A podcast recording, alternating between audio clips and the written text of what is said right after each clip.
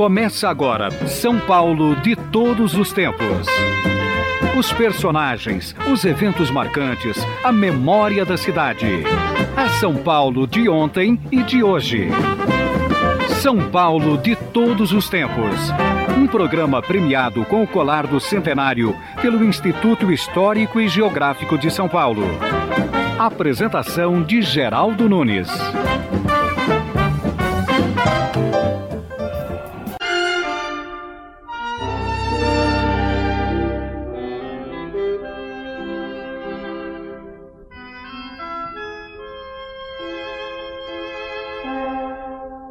A escritora Lígia Fagundes Teles, quase todos sabem, faz parte da Academia Brasileira de Letras e da Academia Paulista de Letras também. Seu primeiro livro é Ciranda de Pedra, logo de saída, um sucesso literário. Dia desses, procurando uma gravação no arquivo da Eldorado, encontrei uma entrevista concedida por Lígia Fagundes Teles, uma gravação por telefone do ano 2000 para o programa De Palavra em Palavra, que era apresentado pelo colega Eduardo Martins. Lígia falava a respeito de um livro que estava sendo lançado por ela naquele ano: Invenção e Memória. Percebam que o título deste livro tem a ver com o programa que apresentamos aqui: Invenção e Memória. Então, de nossos arquivos, vamos ouvir Lígia Fagundes Teles, entrevistada pelo jornalista Eduardo Martins, falando sobre invenção e memória. Você sabe, querido Eduardo, quando eu escrevi, quando eu comecei a pensar nesse livro, eu resolvi misturar a memória com a ficção. Eu Sim. resolvi fazer uma, eh, digamos, uma experiência no sentido de renovar renovar o gênero, eh, o gênero dentro da minha obra, não é? Eu quero dizer o seguinte, eu resolvi fazer uma aventura dentro do próprio texto, uma aventura misturando a memória com a ficção, com a invenção, para ver o que, que, que, que poderia acontecer. Você sabe, a memória é muito frágil, a memória é muito sensível e ao mesmo tempo ela é muito permeável. Você quando, quando você quando vê um, assiste um, uma cena qualquer, você quando vive um fato e você como como testemunha também a fragilidade das testemunhas, você sem querer, você acrescenta algo seu. Você, quando você narra, conta alguma coisa a alguém, sem querer, ou então premeditadamente, para dar maior ênfase ao que você está contando, você inventa alguma coisa. Eu quis fazer isso em relação à minha memória. Como nasce um conto da Lígia Fagundes Telles? Primeiro nasce é, a ideia, né? Em primeiro lugar, então, ela, ela nasce das, aí as fontes desse, nasce, da, da, desse nascedouro são as mais diversas. Às vezes uma paisagem, às vezes um sonho, muitas vezes a visão, no meu caso, não de uma formiguinha. Um dia eu vi numa folha em branco um, um besourinho pintado de azul com, com bolinhas vermelhas nas asas, um besourinho mínimo andando e com as antenas examinando o caminho que ele ia percorrer. Eu fiquei tão emocionada porque de repente eu me senti eu mesma também como um besouro, um pequenino besourinho, procurando seu caminho, procurando, uh, de um certo modo, tateando, palmilhando o caminho que eu ia fazer. Esta, este cuidado, esta disciplina na marcha e ao mesmo tempo o imprevisto, porque eu pensei, esse besourinho tão miúdo, ele vai chegar ao fim da página, da folha, e vai não vai encontrar o abismo. Depois da folha não tinha mais nada, era o abismo, ele ia cair nesse abismo. Então eu resolvi pegar correndo uma folha uma folha é, de uma roseira, eu tinha um, umas rosas num, num vaso, né? Tinha umas rosas num vaso com as folhas da roseira. Então eu arranquei uma folha da haste da rosa, levei lá e ah, tentei aparar o besourinho quando ele fosse cair. Ele chegou na borda da, da página, viu a folha e recusou. Ele não quis a vida, folha, é. fez, deu uma volta. E eu fiquei então tão emocionada, porque eu pensei, depois voou. Depois eu pensei, os bichos, os insetos, uh, teriam alma como nós, eles poderiam, como nós, também à beira de um abismo ou uma decisão importante, hesitar e negar o auxílio. Eu, dei um, eu ofereci um auxílio, ofereci um socorro, e ele não quis, ele, ele rejeitou, ele foi atrás da intuição própria dele, esse besourinho. É, isso tudo desdobra o meu imaginário e eu parto então para outras, outras coisas, conexões, memórias, lembranças e ao mesmo tempo a fantasia dentro disso tudo. Eu acho que a memória, falando em invenção e memória, a memória é inseparável da invenção. Pois é, Lígia, mas olha, eu, eu, agora gostaria de conversar um pouco sobre o seu estilo. Eu peguei aqui meio ao acaso um trecho do seu livro Menino e, um e o Velho. Só recomendo ao nosso ouvinte que ouça que coisa bonita. Manhã de um azul flamante. Olha, azul flamante já não é uma imagem lugar comum. Fiquei olhando o mar que não via havia algum tempo e era o mesmo mar de antes. Um mar que se repetia e era irrepetível, misterioso e sem mistério nas ondas estourando naquelas espumas flutuantes. Bom dia, Castro Alves, tão efêmeras e eternas, nascendo e morrendo ali na areia. Quer dizer, é, é um poema em prosa, Lígia. Há muita diferença entre a Lígia Fagundes Telles de hoje, neste texto perfeito, absolutamente depurado, sem nenhuma palavra dispensável, e a Lígia do Ciranda de Pedra, por exemplo, que foi seu primeiro romance? Essa pergunta é difícil. Eu, quando escrevi Ciranda de Pedra, eu era muito jovem, mas também eu tinha muito cuidado também. Eu sempre achei o seguinte: eu acho que a, a criação literária é um mistério. A criação artística, entende? Um quadro, uh, uma música, uh, Beethoven, Bach, uh, é um mistério, é um mistério. Chopin, mistério, é um mistério. Ele, Chopin, quando punha as mãozonas assim no piano e saía, aquela coisa linda, é um mistério. O que que, o que que, o que que eh, fazia com que os dedos dele tocassem aquela nota e não a outra, etc. É, isto é um mistério. A criação artística é um mistério. Contudo, contudo, esse mistério, eh, se analisado pelo próprio autor, talvez possa encontrar uma certa uma certa resposta, você compreende? Qual é a resposta do mistério? Antes de mais nada, eh, eu sempre escrevi com vontade de fazer o melhor possível. Esta é a minha busca, esta é a minha obsessão, é a minha meta. Eu, eu, quero, eu quero dar o melhor mesmo, eu quero fazer o melhor, o melhor possível. Eu quero, eu quero que o leitor, naquele instante, enquanto eu estou viva e quente, receba de mim mesma que eu puder dar melhor para esse leitor, para trazê-lo até onde eu estou. Agora, a perfeição é inatingível, mas a busca continua. Você, é a busca constante, é a busca constante, constante, constante. Fazer o melhor possível. Você me perguntou sobre Cirando de Pedra. Hoje eu tenho maior experiência. Mas também, talvez, naquele tempo, quando eu escrevi esse livro, eu era tão, eu era tão jovem, talvez eu tivesse mais força, não sei.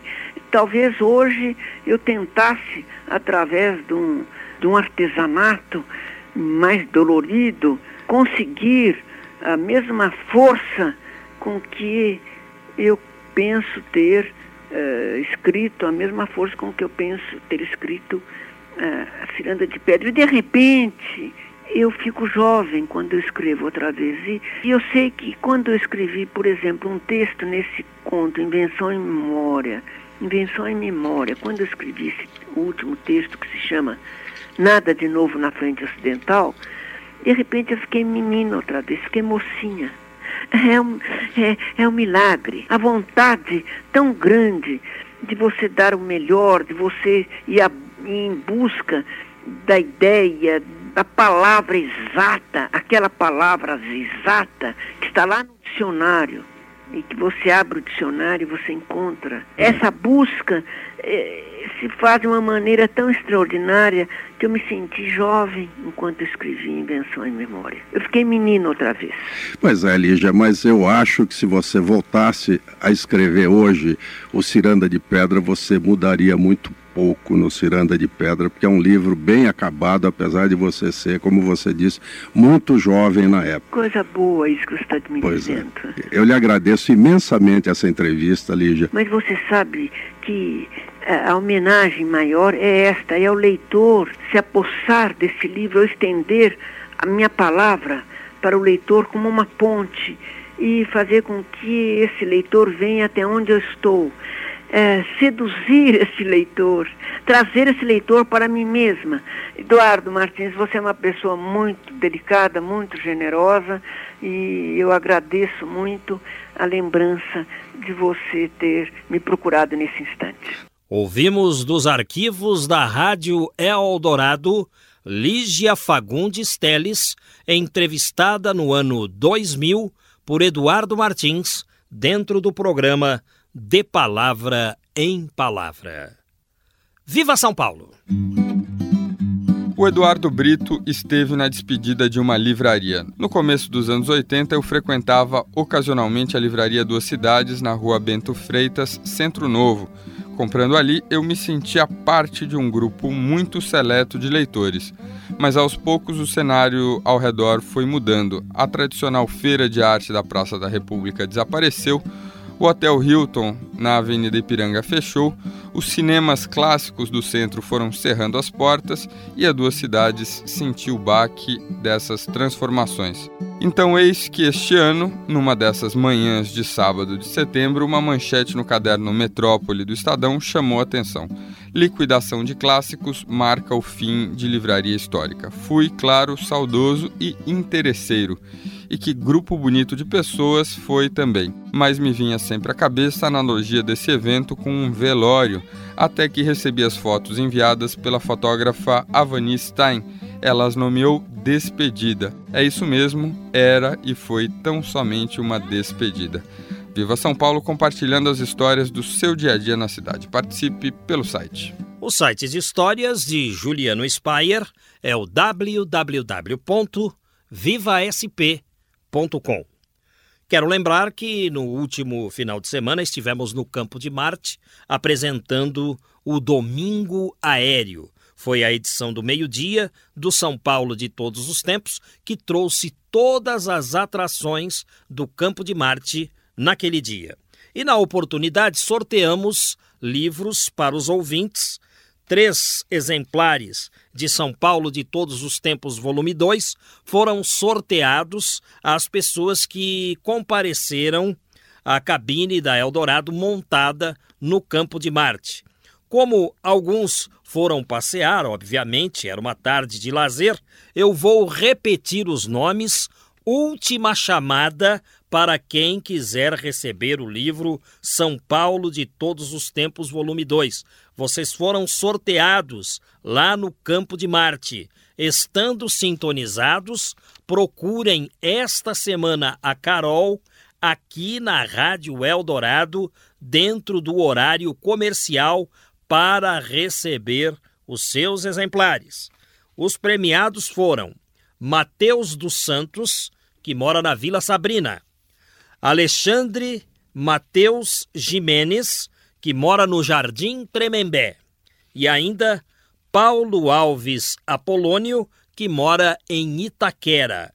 Vocês três receberam de prêmio um exemplar do livro São Paulo de Todos os Tempos, volume 2.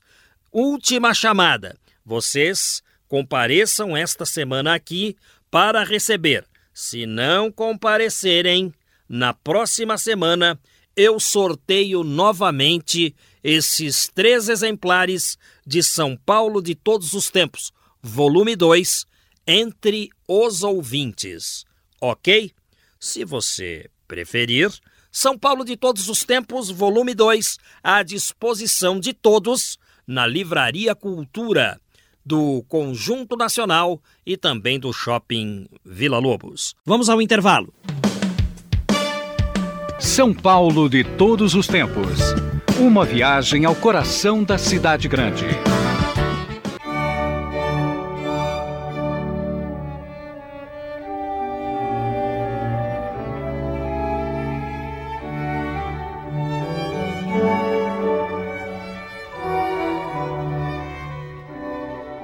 Poucas figuras são tão respeitadas em nossa história quanto Dona Leopoldina, a primeira imperatriz do Brasil. Austríaca de nascimento, Leopoldina chegou ao Brasil para se casar, sem antes ter visto seu futuro marido, o príncipe Dom Pedro de Alcântara, primeiro na linha de sucessão para o trono de Portugal havia interesse no casamento para a aproximação entre portugueses e austríacos, visto que as duas monarquias não estavam sob o domínio de Napoleão Bonaparte, que então mandava na Europa. A jovem arquiduquesa, entretanto, chegou ao Brasil só falando alemão e francês e teve dificuldades para se adaptar aos modos da corte e ao calor abrasivo de um Rio de Janeiro com liteiras e vendedores de escravos. Leopoldina, da dinastia dos Habsburgo da Áustria, acreditava na fidelidade e no amor, sofrendo assim com o marido infiel. Ao mesmo tempo, politizada que era, Dona Leopoldina sabia que o Brasil que aprendeu a amar, graças à sua biodiversidade, só evoluiria com a independência, que deveria ser proclamada pelo seu marido, Dom Pedro. Dona Leopoldina hoje repousa em São Paulo, na cripta do monumento do Ipiranga. As impressões da imperatriz já podem agora ser sentidas através de um livro que expõe suas cartas que ficaram durante anos guardadas em museus do Brasil, de Portugal e da Áustria. Dona Leopoldina, Cartas de uma Imperatriz, é um trabalho elaborado por uma equipe de historiadores e que já está à disposição do público.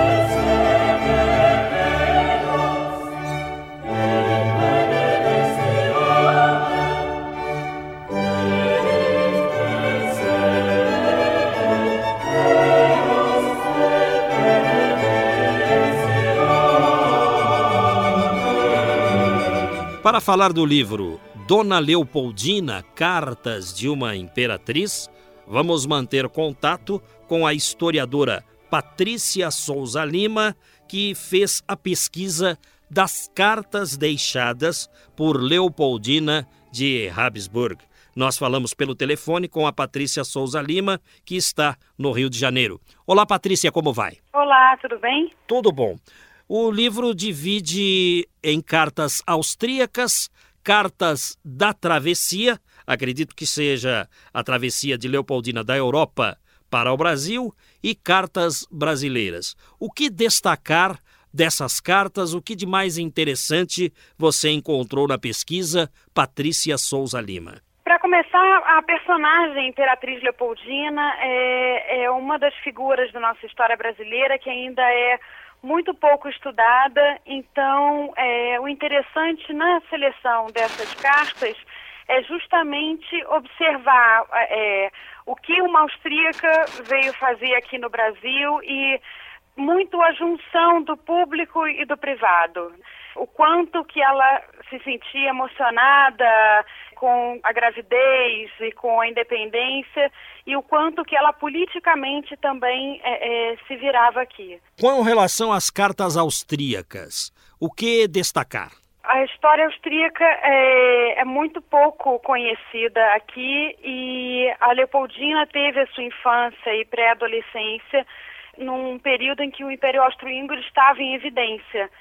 Por isso até que foi negociado o casamento com ela. São cartas escritas de 1808 a 1817. É um período de Leopoldina ainda menina. Sim, ainda menina. Ela casou bastante jovem, como era, como era normal naquela época. E com relação à travessia, o que ela escreveu na viagem? Essas cartas eram endereçadas de volta ela, à não, Áustria? Não, ela contava é, sobre é, os lugares que ela visitava, é, as pessoas que ela conhecia, como era no, no é, é, a, a, vida né, no barco, porque foram meses de viagem. E ela escrevia essas cartas para a família que ficou na Áustria ou enviava para o Dom Pedro no Brasil? A maior parte das cartas dela, inclusive aqui no Brasil, são para a família. Né? Ela tem algumas cartas para Dom, Dom João VI, o sogro dela, e para a sogra dela, mas a maior parte das missivas dela são para a família, de, de, principalmente para a irmã, é, para o pai. Com relação às cartas brasileiras de Leopoldina, havia cartas endereçadas a Dom Pedro I. Essas cartas falavam de amor, falavam do relacionamento deles. O que destacar disso? Falavam, ela era sempre devotada ao marido, é, sempre meu adorado esposo. E, mas ela também tinha, é, é, opinava politicamente. É, são cartas em que ele está viajando pelo Brasil por conta dos movimentos antes da independência que estavam acontecendo, das revoluções.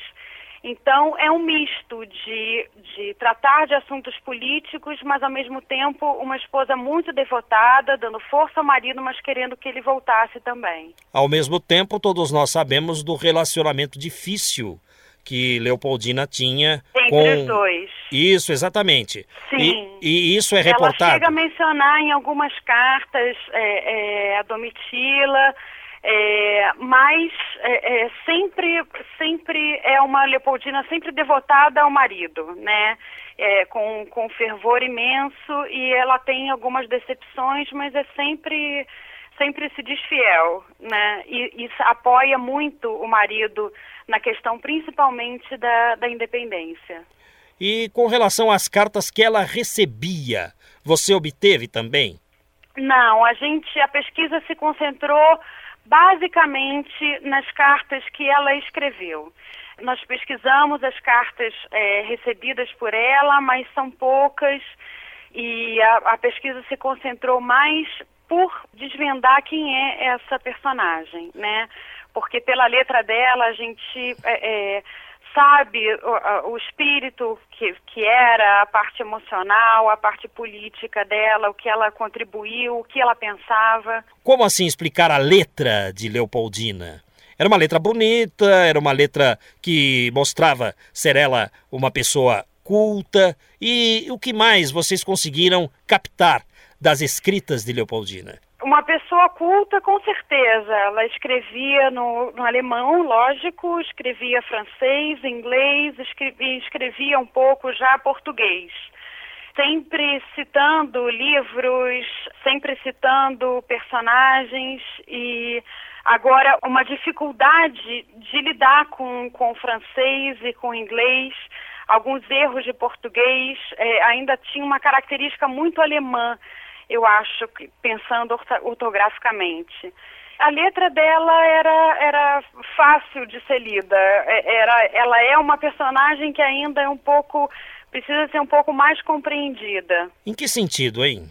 A gente tem é, é, boas biografias dela. Esse livro ele vem demonstrar e vem reunir uma Leopoldina austríaca com a Leopoldina brasileira, que a gente não, não tinha até então mas é uma, uma personagem que ainda tem uma, uma alma austríaca ainda não um pouco é, é, pesquisada, né? Leopoldina de Habsburg era muito interessada na biodiversidade, na pesquisa da natureza, e isso a atraiu também para vir ao Brasil. Ela Sim, fala sobre isso. Ela veio com, com uma missão de artistas e ela sempre tinha preocupação de enviar para a Áustria pássaros daqui, objetos de arte daqui e sempre fascinada pelo, pelo Brasil, sem dúvida. Ela foi uma mulher alegre, apesar dos dissabores com o casamento. Você considera que ela foi uma mulher alegre? Eu, eu acho que aparentemente sim, mas é, é, foi muito duro a transferência dela para cá, né? A mudança dela para o Brasil, sem dúvida. Uma adaptação difícil, né? Sim, com certeza. Né? Mesmo sendo princesa, a atmosfera que ela estava acostumada com danças de salão e ao redor da corte, numa corte brasileira que ainda nem era montada, porque Dom João VI veio para cá em 1808, então com certeza a mudança foi bastante drástica. É, realmente é, de uma difícil adaptação. Estamos conversando com Patrícia Souza Lima, historiadora que fez a pesquisa das cartas deixadas por Dona Leopoldina. Vamos falar um pouco da atividade política de Dona Leopoldina. Houve conhecimento das cartas escritas para Dom Pedro no dia da independência, porque conta-se que ele recebeu cartas de Portugal, cartas de José Bonifácio e cartas de Dona Leopoldina. O que ela dizia nessas cartas? Ela sugeria de fato a independência? Sim, ela apoiava, mais do que a independência, ela apoiava o, o movimento do marido de assumir politicamente o Brasil. E isso fica claro nas cartas? Sim, fica claro ela sempre tem uma postura é, é, de mulher, né? Ela escutava muito José Bonifácio, escutava muito o marido, mas ela encampava que, que o marido assumisse politicamente o Brasil. E com relação àquela Leopoldina que faleceu amargurada e desgostosa aos 29 anos, deixando seis filhos, e isso fica descrito nas cartas também? No final, sim. Ela teve uma vida nada fácil, sofreu vários abortos e é lógico que sempre tem vicissitudes nesse, nesse aspecto, e aí é que se agravam também os problemas com o imperador, com o marido dela. Então a gente tem algumas cartas sim registradas desse final da vida dela, que ela passou a escrever menos, mas temos sim. Patrícia Souza Lima, por que existe a relação do nome Leopoldina com escolas de samba e também com ferrovias? Você saberia me explicar? Ela teve também uma, uma neta Leopoldina, né? Que as pessoas também às vezes confundem um pouco. Que é filha de Dom Pedro II, no caso. Filha de Dom Pedro II, a Leopoldininha. Foi uma, uma princesa brasileira. Princesa brasileira. Chamada Leopoldina. Já do final do século XIX e talvez possam advir dessa princesa as homenagens em escolas de samba, uh, ferrovias e assim por diante? Olha, talvez sim. A gente tem que, que ir caso por caso, né? Mas com certeza a gente tem que levar em conta também a, a, Leopoldina, filha de Dom Pedro II. Agora vamos falar um pouco do livro Dona Leopoldina, Cartas de uma Imperatriz, no que diz respeito à obtenção dele. Trata-se de um livro bem encadernado, bem escrito. Nós temos mais de 400 páginas, são quase 500 páginas falando a respeito de Dona Leopoldina, e é um livro que foi lançado graças a patrocinadores. Como o público interessado em história, interessado especialmente na história de Dona Leopoldina, primeira imperatriz do Brasil, onde o público pode adquirir estes livros aqui em São Paulo. Patrícia Souza Lima. Esse livro foi editado pela Estação Liberdade e tem o site da editora e com certeza será distribuído em, em, em várias livrarias aí de São Paulo.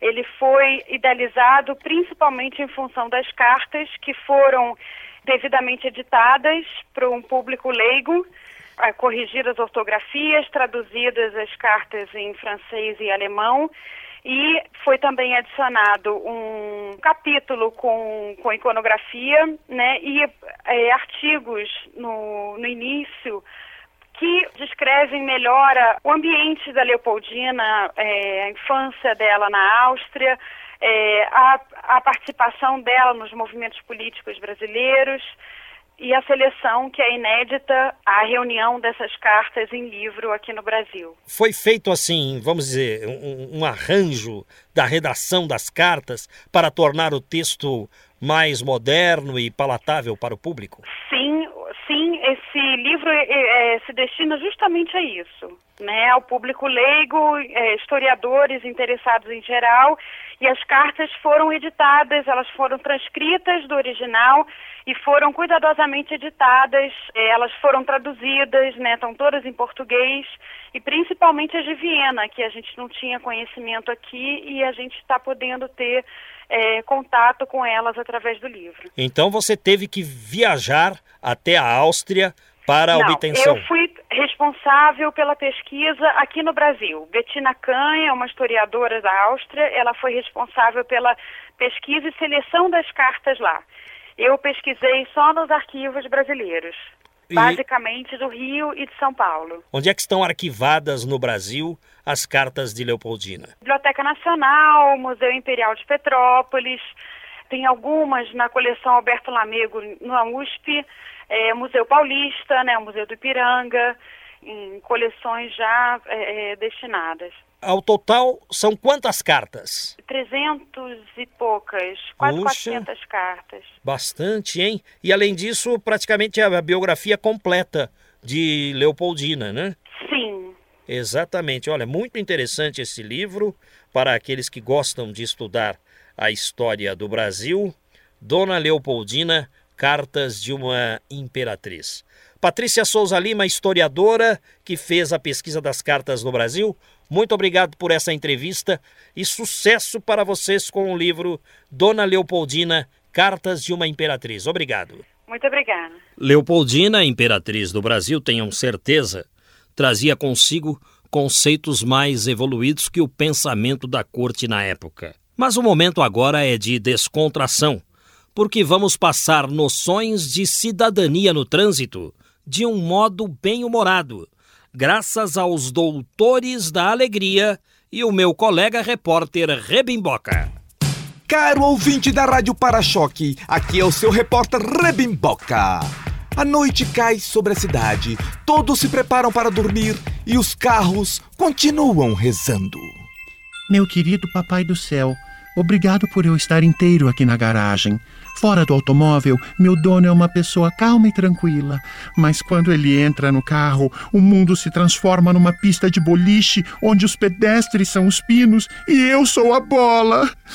Hoje mesmo, para não acertar a traseira de uma van escolar cheia de crianças, eu desviei, entrei num canteiro lateral onde homens uniformizados que trabalhavam mostraram uma destreza física incrível, saltando para todos os lados para não serem atropelados. Felizmente ninguém se machucou desta vez, mas não sei se teremos tanta sorte. Que Nossa Senhora do Bom Senso ilumine seus pensamentos para que ele torne o trânsito mais seguro. Mas se mesmo assim ele não mudar sua conduta, que Nossa Senhora da Habilitação tome sua carteira e só devolva depois que ele fizer horas e mais horas de cursos de reabilitação sérios. E não aquela coisa pro forma só para dizer que fez e sair por aí fazendo besteira de novo. Obrigado, Papai do Céu. Seja o anjo da guarda do seu automóvel. Ouça suas preces. The way you wear your hat. The way you sip your tea. The memory of all that. No, no, they can't take that away from me.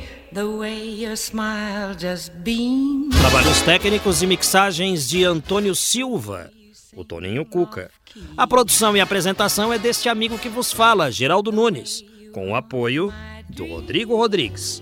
Sendo assim, até lá!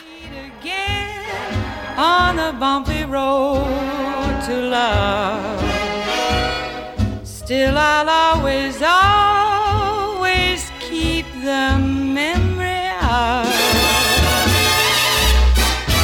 way you hold your knife, the way we dance till three, the way you've changed my life. No, no, they can't take that away from me. No, they can't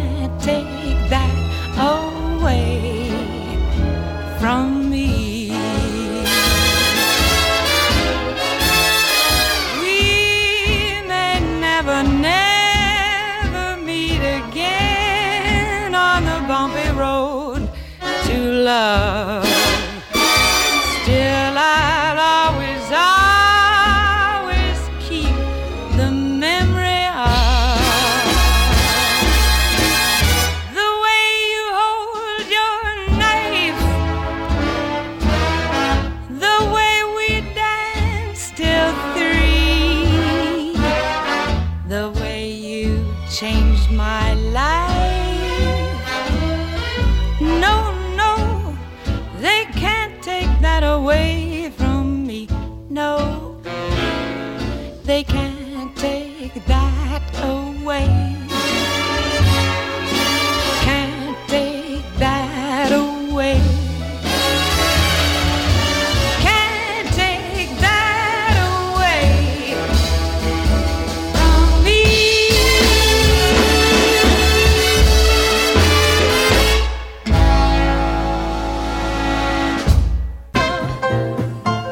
Estamos encerrando mais uma edição do programa São Paulo de Todos os Tempos. Os personagens, os eventos marcantes, a memória da cidade.